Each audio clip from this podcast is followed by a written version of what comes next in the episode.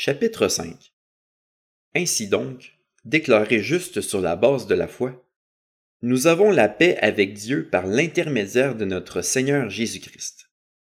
C'est aussi par son intermédiaire que nous avons accès par la foi à cette grâce, dans laquelle nous tenons ferme, et nous plaçons notre fierté dans l'espérance de prendre part à la gloire de Dieu.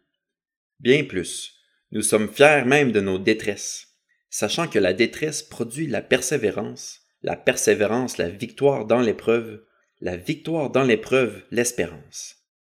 Or cette espérance ne trompe pas, parce que l'amour de Dieu est déversé dans notre cœur par le Saint-Esprit qui nous a été donné.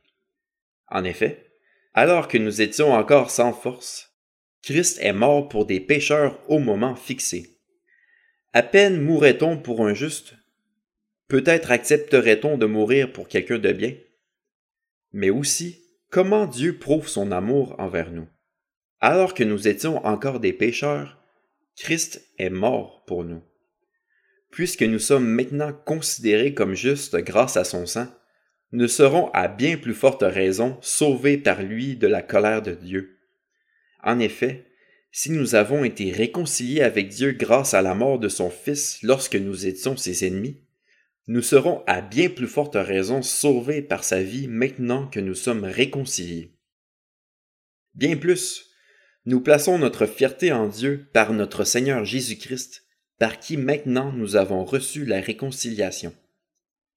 C'est pourquoi, de même que par un seul homme le péché est entré dans le monde, et par le péché la mort, de même la mort a atteint tous les hommes parce que tous ont péché.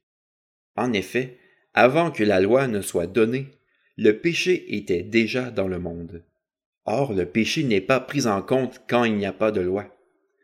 Pourtant, la mort a régné depuis Adam jusqu'à Moïse, même sur ceux qui n'avaient pas péché par une transgression semblable à celle d'Adam, qui est l'image de celui qui devait venir. Mais il y a une différence entre le don gratuit et la faute. En effet, si beaucoup sont morts par la faute d'un seul, la grâce de Dieu et le don de la grâce qui vient d'un seul homme, Jésus-Christ, ont bien plus abondamment été déversés sur beaucoup. Et il y a une différence entre ce don et les conséquences du péché d'un seul.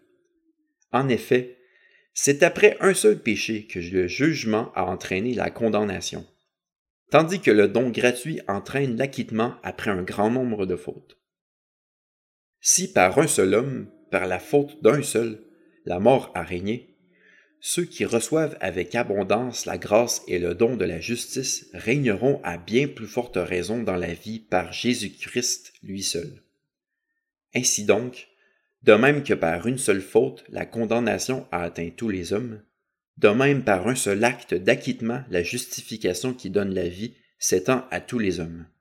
En effet, tout comme par la désobéissance d'un seul homme, beaucoup ont été rendus pécheurs beaucoup se sont rendus justes par l'obéissance d'un seul. L'intervention de la loi a entraîné la multiplication des fautes, mais là où le péché s'est multiplié, la grâce a surabondé. Ainsi, de même que le péché a régné par la mort, de même la grâce règne par la justice pour la vie éternelle, par Jésus-Christ notre Seigneur.